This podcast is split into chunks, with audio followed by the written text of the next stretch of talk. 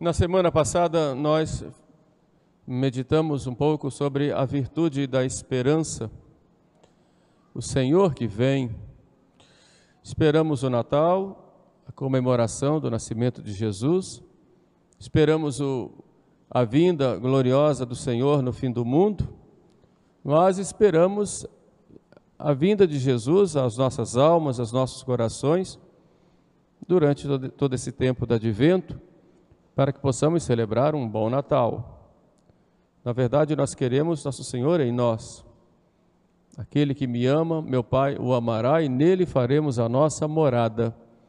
Queremos Jesus em nossas vidas. E a nossa esperança de vida eterna, ela exige também a esperança que no dia a dia nós tenhamos nosso Senhor. Mas quem é nosso Senhor que nós, que nós esperamos? São Mateus hoje, e a igreja nos coloca esse pensamento, dando continuidade a esta pregação e reflexão sobre a esperança da semana passada. São Mateus tem o intento nesse evangelho de nos fazer entrar de modo mais profundo no mistério de Cristo e receber dele a sua, sua bondade e a sua misericórdia. E faz então um paralelo entre João Batista e Jesus. João Batista, ele vem preparar o povo para a vinda do Salvador. E a sua figura é muito presente durante este tempo do advento. É o que prepara o povo para a vinda do Messias. E a igreja, com este pensamento e pregação de João Batista, também nos prepara para o Natal. Nos prepara pela penitência, pelo sacrifício pela, por uma verdadeira mudança de vida. O tempo da advento é tempo de mudança, é tempo de olhar para tudo aquilo que fizemos durante o ano e o que é que precisamos fazer de melhor.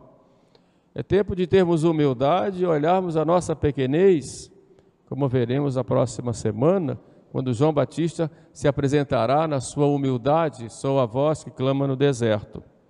Mas hoje a ênfase é na pessoa de Jesus. E João Batista então está lá no cárcere e envia dois dos seus discípulos para falar com Cristo e perguntar a ele: És tu aquele que há de vir, o Messias, ou devemos esperar por outro? Pode parecer uma contradição isso em João Batista, porque João Batista ele batizou Jesus e viu um sinal em Jesus aquele sobre quem desceram o Espírito Santo, é esse quem batiza no Espírito Santo. E ele, depois do batismo de Jesus, viu o Espírito Santo vir como uma pomba e pousar sobre Jesus. Ouviu de, do Pai dizer: Este é meu filho muito amado, nele coloquei toda a minha complacência. E ele, movido pelo mesmo Espírito, ele aponta Jesus para o povo e diz: Eis o Cordeiro de Deus Eis aquele que tira o pecado do mundo. Então poderia ser uma contradição de João Batista mandar dois de seus discípulos irem a Jesus e perguntar se ele era realmente o Messias. A primeira reflexão que se faz nesse momento é que João Batista estava ali no momento de escuridão. A escuridão própria da prisão, no sentido de que toda a sua pregação tinha, estava ali terminada e ele estava na prisão sabia que poderia ser morto a qualquer, a qualquer momento, como foi degolado a mando de Herodes, por conta de sua firmeza na defesa da verdade, da moral e da moral verdadeira, tão criticada hoje quando a gente fala né, as questões morais na igreja, a igreja é, sofre com isso, né? E nós muitas vezes temos essa tentação de queremos compactuar com o mundo e não falamos aquilo que precisa falar, com medo de sermos degolados, e São João, ele não teve esse medo e denunciou publicamente o adultério e a vida ilícita de Herodes, o, o, o rei, e por isso foi condenado e degolado. Mas vemos também em João Batista a pregação dele era uma pregação muito, muito firme, mas era também muito dura. Arrependei-vos, ele dizia, mas fazia ameaças. Né? Toda árvore que não, o machado já está posto à raiz das árvores. E toda árvore, diz João, que não der bom fruto será cortada e lançada fora. Por isso, fazei dignos frutos de penitência, e não comeceis a dizer: temos Abraão por pai, continua João na sua força lá no deserto, diante de toda aquela multidão, porque Deus pode fazer dessas pedras muitos filhos de Abraão, mostrando que não era a própria vaidade do povo hebreu de dizer somos filhos de Abraão, estamos salvos, como se dissessem hoje para nós, nós somos católicos, vamos à missa todos os domingos, recebemos sempre os sacramentos, eu já estou salvo, os outros estão todos no inferno. E João então foi muito firme. E quando chega Jesus, a pregação de Jesus é diferente. É diferente. O modo de Jesus ensinar é diferente. João mostra o juiz.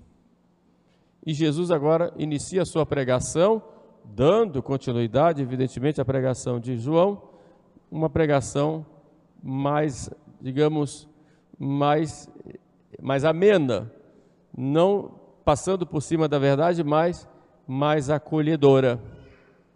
Então nós vemos Jesus respondendo aos discípulos de João, faz alguns milagres e diz a, aos discípulos: Ide a João e dizei o que vistes e ouvistes. Os cegos veem, os coxos andam, os cegos, os cegos veem, os coxos andam, os paralíticos se levantam e caminham, os surdos ouvem, e a boa nova é pregada aos pobres, e bem-aventurado aquele que em mim não encontrar ocasião de escândalo. Então, quem é Jesus? Quem é Jesus Cristo? Como ele se mostra? Qual é a credencial que ele nos apresenta? Quem é Jesus que nós esperamos na nossa vida e que nós encontramos no Natal. Esse Jesus é o Salvador. E nós temos que ter muito cuidado porque nós temos às vezes ideias erradas a respeito de Cristo, mas Ele é o Salvador. Ele vem trazer para nós a salvação. Depois ele vem como juiz, mas ele vem ali trazer a salvação. E ele quer nos salvar. Ele é o nosso consolador. Ele vem nos consolar. Vinde a mim todos vós que estáis cansados e fatigados, eu vos aliviarei. Tomai o meu jugo sobre vós e aprendei de mim que sou manso e humilde de coração. Ele se apresenta nessa mansidão, nessa humildade. E encontrareis descanso para vossas almas. De modo que nos problemas que nós enfrentamos tantas vezes, tantas dificuldades, tantos sofrimentos, tantos obstáculos, tanta desordem que encontramos no mundo e mesmo dentro de nós mesmos, tantos problemas, encontramos em Jesus este descanso, esta suavidade. O meu jugo é suave, o meu fardo é leve. Os mandamentos da lei de Deus não nos pesam, porque nós cumprimos com a graça. Não é o peso da lei, mas é o, o, a moção da graça que nos leva a, a cumprir a lei de Deus. O meu jugo é suave, o meu fardo é leve. Enquanto que se nós olhamos aquilo que o mundo impõe, o mundo impõe um fardo pesado. Um vício, por exemplo, é um fardo pesado. A dependência é um fardo pesado. As exigências do mundo, de toda hora você tem que estar atento à última moda, ao último jeito de ser, né? as próprias cobranças que o mundo nos faz, e todas as vezes temos que estar sempre atentos e, e para fazer a vontade do mundo, e isso é duro, enquanto que o jugo do Senhor é suave, o seu fardo é leve, e ele nos carrega nos braços quantas e quantas vezes. Então, o grande mistério que a igreja nos apresenta de Jesus é o mistério de amor. o mistério de salvação, de perdão, o mistério de misericórdia.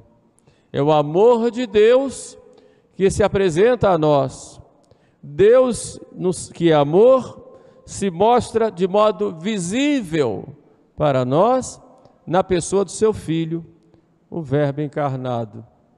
E é exatamente isto que Cristo mostra para os discípulos de João: Eis quem é o Pai, e eis que eu venho do Pai. E ninguém conhece o Pai senão o Filho, ou aquele a quem o Filho quer revelar. E ele nos revela então o, o rosto misericordioso do Pai. Os cegos veem, os coxos andam, os leprosos são limpos, os pecadores são acolhidos. E poderia achar estranho aquele povo de Israel quando via Jesus comendo com os pecadores. Como pode? Porque a imagem que, ele tinha, que eles tinham de um Deus é de um Deus que, que, que, que leva ao terror. Deus é justo, mas Jesus vem mostrar Deus misericórdia, que pune, e castiga também. Eu castigo aqueles que eu amo mas um Deus que vem a nós para nos dar o perdão se nós realmente nos arrependemos, para nos acolher se nós confiamos nele. Ele só quer de nós que nós realmente arrependidos e dispostos a ter uma vida nova, ele nos dar esse, esse perdão e exercer sobre nós a sua misericórdia. Vemos Jesus diante daquela pecadora, adúltera, diante de uma samaritana, diante de Mateus com os publicanos, na casa de Zaqueu. E vamos ver Jesus em diversos momentos mostrando: Eu sou o bom pastor que dá a vida pelas ovelhas e vai a, a, ao encontro do, da ovelha perdida. É aquele que ensina a igreja como aquela mulher que perde a, a moeda e que sai procurando. É, é, é, é o pai da parábola do filho pródigo que acolhe o filho que vem arrependido, é o samaritano que desce e cura a ferida daquele que foi pego pelos ladrões. Esse é o Deus, esse é Deus que Jesus nos mostra, com a misericórdia, com o perdão e com o consolo. Por isso, nós não podemos ter medo de Deus, Temos que confiar. Deus, Ele não compactua com os nossos erros, é claro, porque Deus abomina o erro, Deus abomina o pecado, mas Ele ama o pecador. E o pecador que se arrepende, que vai a Ele pedir perdão e confia, e mergulha nos seus braços, e se deixa conduzir pela Sua palavra e pelo seu amor. Ele só quer uma coisa de nós: o nosso amor. Ele só quer o nosso amor. Então, o grande mistério de Jesus é esse mistério do amor de Deus que vem a nós. Mas há uma frase que Jesus coloca, depois que, que apresenta, que, que responde aos discípulos de João, Bem-aventurado aquele que não ache escândalo em mim. A palavra escândalo, nós conhecemos aqui, até de modo mal compreendido. Né? A palavra escândalo vem do latim scandalum, que era aquela pedra, era uma pedra que fica no caminho. Quem é do interior sabe que a gente vai por aqueles trilhos, né? Lá na roça, e de vez em quando tem umas pedras lá que a gente tem que olhar, senão a gente tropeça. Aquela pedra os romanos chamavam de escandalum. Então, escândalo é qualquer atitude nossa, qualquer negligência nossa que possa ser ocasião de queda, de pecado para alguém. De repente, uma palavra minha, um jeito, uma coisa que eu fiz, que eu falei, ou um comportamento, enfim, qualquer coisa, uma negligência, qualquer atitude em que leve o outro a cair, a ser ocasião de pecado, eu leve o outro a pecar. E por que então Jesus diz que bem-aventurado aquele que não achar em mim escândalo?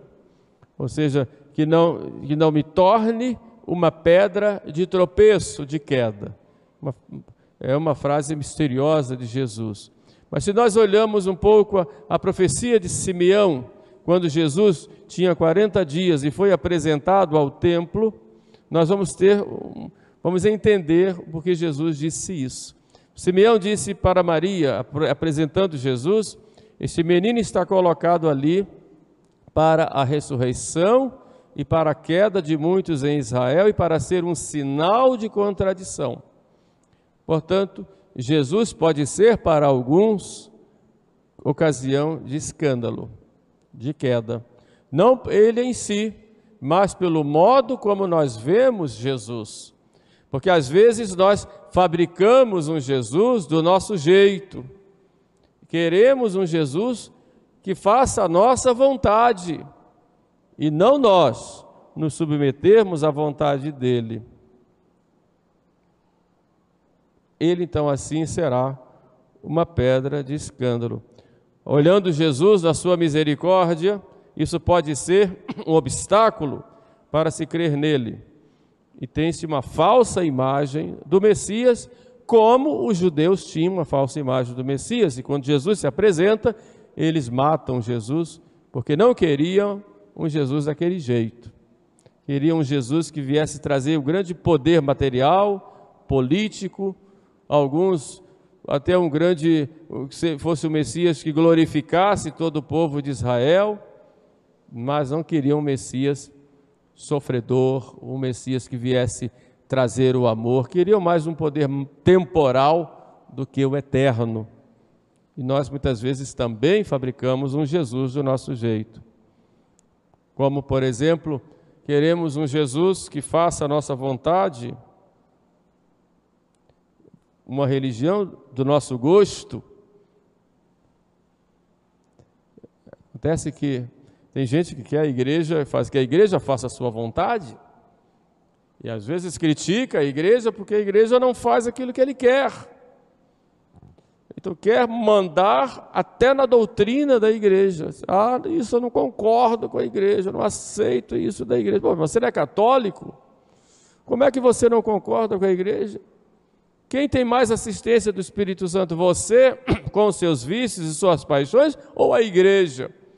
A quem Jesus prometeu estar todos os dias até a consumação dos séculos. Mas às vezes nós vemos pessoas que querem uma igreja do seu jeito uma religião do seu jeito.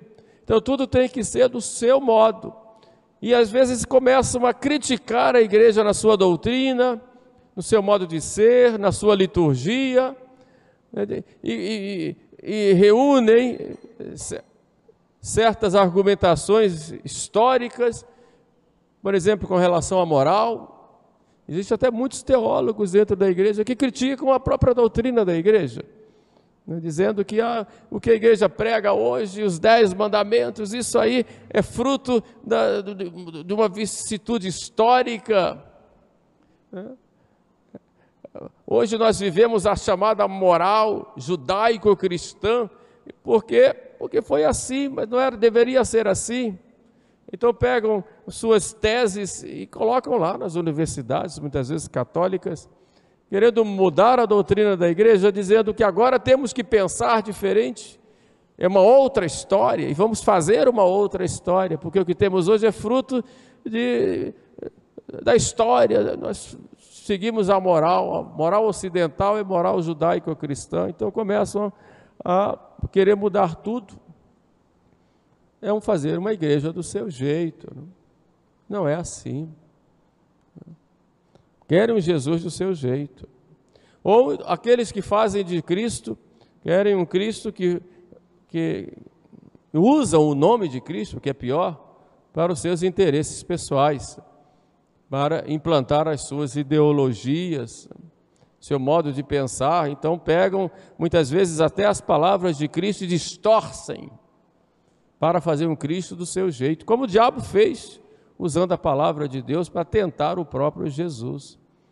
Então, para se promover ou para eh, protagonizar eh, as coisas, distorcem a palavra de Cristo e fazem um Cristo né, de acordo com os seus interesses pessoais. Isso é, Cristo aí é realmente um obstáculo, é queda para essa pessoa. Né? Ou então, um Cristo que seja o seu refúgio psicológico, né? para tranquilizar nos momentos difíceis. Não é assim, né? Então, Cristo como se fosse uma espécie de anestésico, né? uma coisa assim meio, meio zen, né? O Cristo, um espírito evoluído. Então, é Cristo ou Deus é algo assim, é uma energia que me tranquiliza. Não. Deus não é energia. Deus é um ser. É um ser. Uno na essência, trino nas pessoas, mas é um ser, o ser por excelência, o ser necessário, o único que basta-se a si mesmo, mas é o ser, não é uma energia. Mas muitos fazem de Deus isso. Então Cristo é aí uma ocasião de escândalo para esses. Ou querem fazer de Cristo apenas um mestre de ensinamentos filosóficos, éticos, sigo a lei de Cristo, mas porque ali tem uma ética boa, segundo me agrada, ou aqueles que querem uma fé sem olhar para o irmão, uma fé sem caridade. Fazem grandes defesas da fé, mas não têm caridade. Não pensam na evangelização, nas missões. Pegamos o exemplo de uma Santa Teresinha, está né? Tá lá no Carmelo, nunca saiu do Carmelo depois que entrou, e a padroeira das missões, porque a sua intimidade com Cristo a levava a ter o desejo de expandir o amor de Deus. E ela, sem sair do Carmelo, pelo seu sacrifício, sua penitência, pelas suas orações, como essa, essa jovem religiosa ajudou aos missionários, padroeira das missões. Nós cremos em Jesus e queremos estar com Ele. O Cristo verdadeiro, o Cristo que nos é mostrado pela igreja, mas o Cristo que veio nos dizer que é preciso viver a misericórdia e viver a caridade. E começando conosco, São Paulo diz na epístola de hoje: tende, tende entre vós os mesmos sentimentos que Jesus. Como é que eu sou cristão Digo que sigo Jesus e não tenho misericórdia com o meu próximo. Maltrato o meu próximo. Fico falando mal do meu próximo. Como é que eu, eu, digo que sigo a Jesus se carrego mágoa do meu próximo? Se eu não tenho com o meu próximo os mesmos sentimentos que Jesus tem.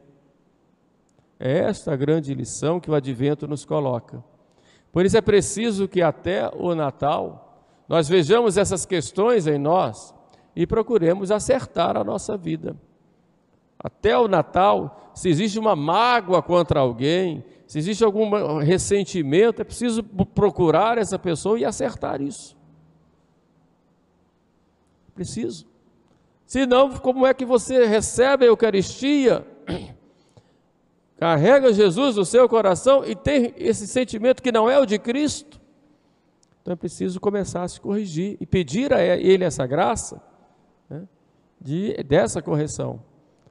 Esse é o grande mistério que a igreja nos apresenta hoje. Abramos-nos, pois, a esse, a esse amor misericordioso de Jesus, para que assim nos preparemos bem para o Santo Natal. Louvado seja nosso Senhor Jesus Cristo para sempre seja louvado. Fiquemos então de pé e professemos juntos a nossa fé.